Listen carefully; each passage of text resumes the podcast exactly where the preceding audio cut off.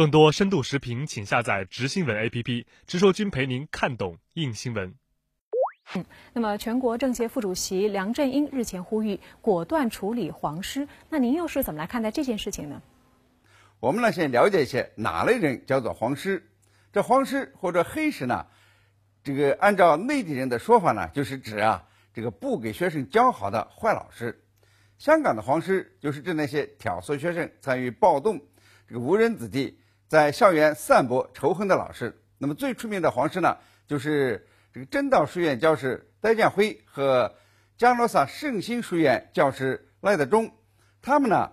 这个不是去保护未成年人，而是呢教唆学生仇警，恫吓学生呢这个子女啊活不过七岁，这个怂恿学生这个不要上学，这呢就完全丧失了。作为老师的道德底线，据我所知呢，还有一些黄师来自国外，享受香港学校给予的这个优厚待遇，却教唆学生上街抗争，与警察打斗，还用洋人身份呢动员香港的老师不要管学生，把这个学生呢就是当做棋子和炮灰来利用。那么这些香港黄师和外国的黑师呢，不仅呢把学生往火坑里面推，而且呢在破坏香港的稳定。在为暴力活动推波助澜，